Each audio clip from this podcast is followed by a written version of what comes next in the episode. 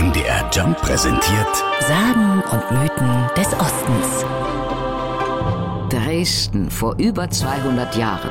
Es ist Weihnachtszeit und der Striezelmarkt lässt die Innenstadt erstrahlen.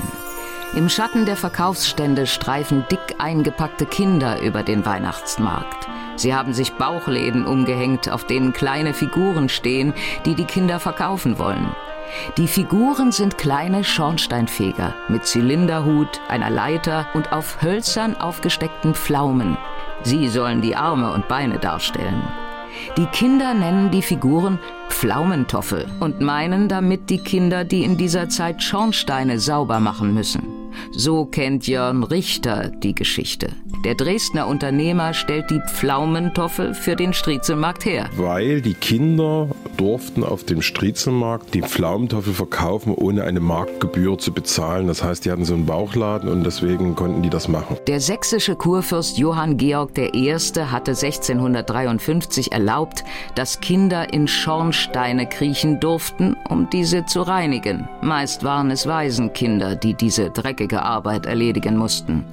Um etwa 1800 begannen dann arme Familien in Dresden damit, Figuren dieser Schornsteinfegerkinder, den Pflaumentoffel, zu basteln. Die Kinder dieser Familien mussten diese dann auf dem Weihnachtsmarkt bei Wind und Wetter verkaufen. 100 Jahre später, 1910, wird diese Kinderarbeit auf dem Striezelmarkt verboten. Doch als Figur hat der Pflaumentoffel überlebt. Bis heute gilt er als Glücksbringer. Die berühmte Figur findet sich überall auf dem Striezelmarkt, als fünf Meter hoher Riese oder in Geschenkform in den Verkaufsbuden. Hut, Leiter und Pflaumen werden per Hand zusammengesteckt, erzählt Jörn Richter. Bis zu 10.000 Pflaumentoffel verkauft er jedes Jahr. Zuerst stellt man sich den Pflaumentoffel auf den Gabentisch und freut sich, dass er dort steht und einfach schön schmunzelt.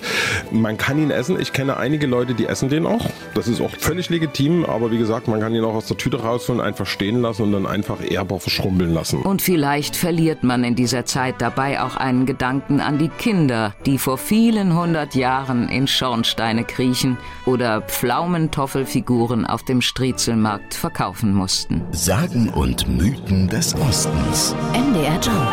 In Sachsen, Sachsen-Anhalt und Thüringen zu Hause.